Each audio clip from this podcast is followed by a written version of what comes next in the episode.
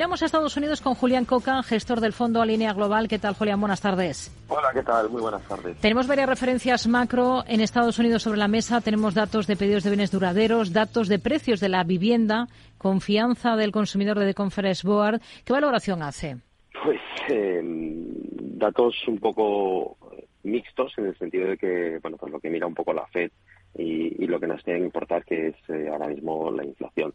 Eh, los eh, tenemos datos de de venta de viviendas que bueno pues que continúan creciendo que, que no sorprenden tampoco muchísimo al alfa pero que, siguen demostrando que ese mercado inmobiliario está fuerte que tiene fortaleza y que bueno pues que los precios de, de, las casas tienen tienen esa tendencia debido un poco a la escasez que, ha habido en el mercado eh, eso es algo que bueno pues que, puede tener su reflejo en, la inflación y que hay que estar un poco atentos.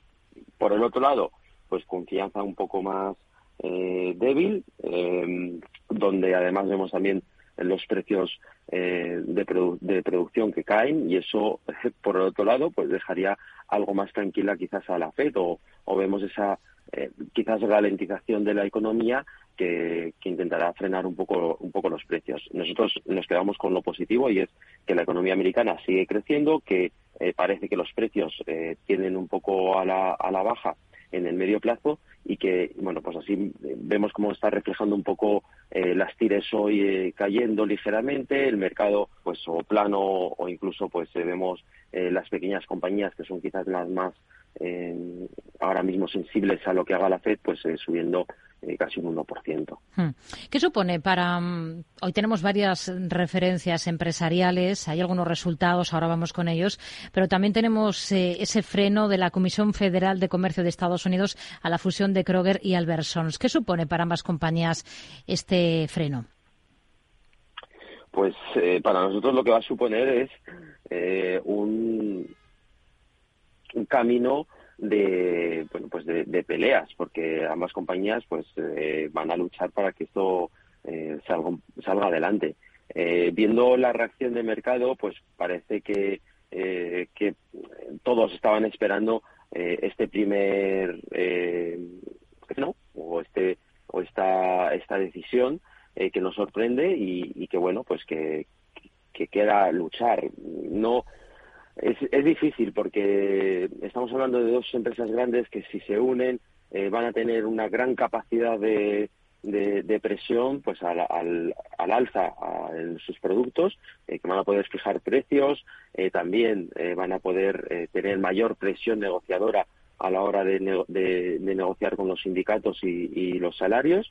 Y es algo que preocupa mucho en el entorno actual de, salarios que estamos viendo y de hecho bueno pues eh, los, los, propios sindicatos ya fueron los primeros que levantaron la mano diciendo que, que esto corría eh, grandes peligros de, de, convertirse en una empresa de sueldos bajos.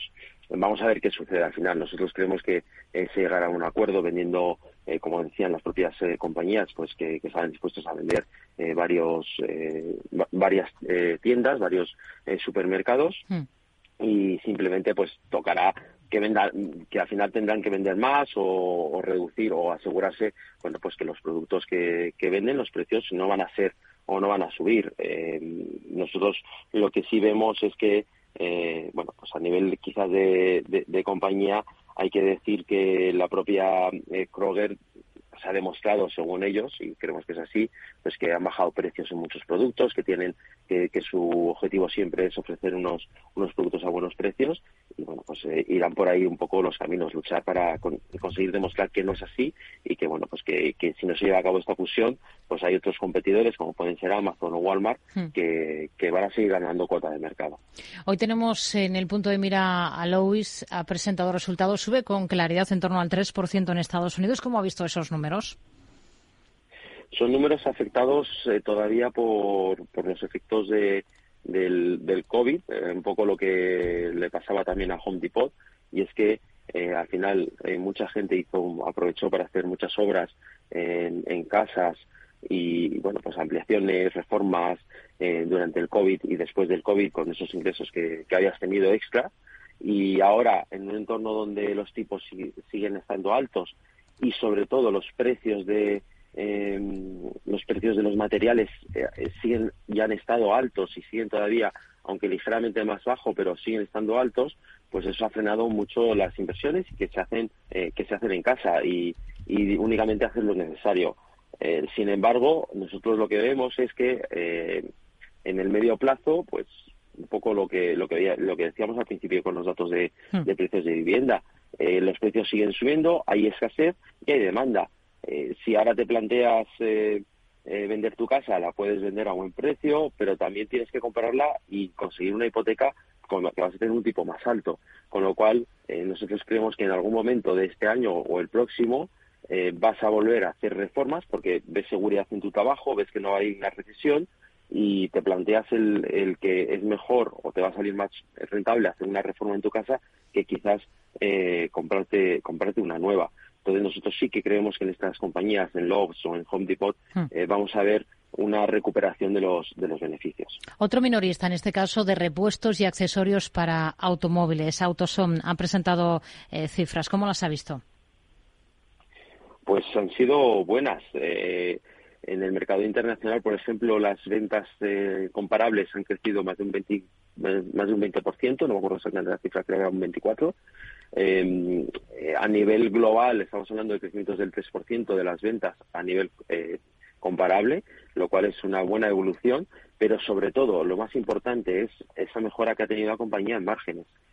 Estamos hablando de eh, un fuerte repunte, mucho por mejora de costes de, de suministros. hay que, hay, una vez más, entramos otra vez en la rueda de inflación de costes, eh, los precios que hemos tenido, los problemas de las cadenas de suministros en los últimos años, todos esos cuellos de botellas que se habían producido, pues cada vez se van liberando, se van solucionando y eso se va a reflejar en la cuenta de resultados de las empresas. Lo estamos viendo, por ejemplo, en el caso de, de Autosol.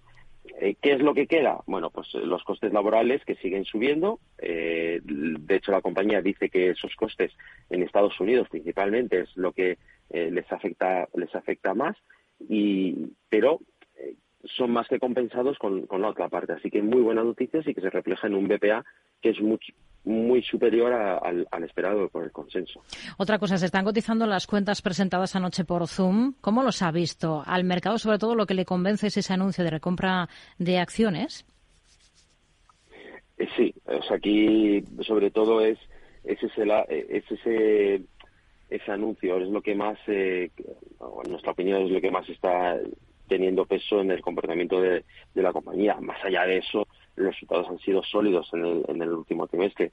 Eh, supera con, creces los seis puntos eh, lo que esperaba un poco el, eh, alguno de los analistas, con, con unas previsiones que sean en general por encima de lo que se esperaba y con una mayor rentabilidad en todo en todo el negocio y sobre todo en todos los mercados. Eso, son unos resultados sólidos, positivos, pero que además sorprende con esa recompra de acciones que es eh, importante y que, bueno, pues eh, lo que estamos viendo es, para nosotros claramente es, es eso. estamos, creo que era un 11, un 10% en la última vez que lo, que lo miré de subida. Nos quedamos con ello. Julián Coca, gestor del fondo Alinea Global. Gracias. Muy buenas tardes. Un placer. Adiós. Buenas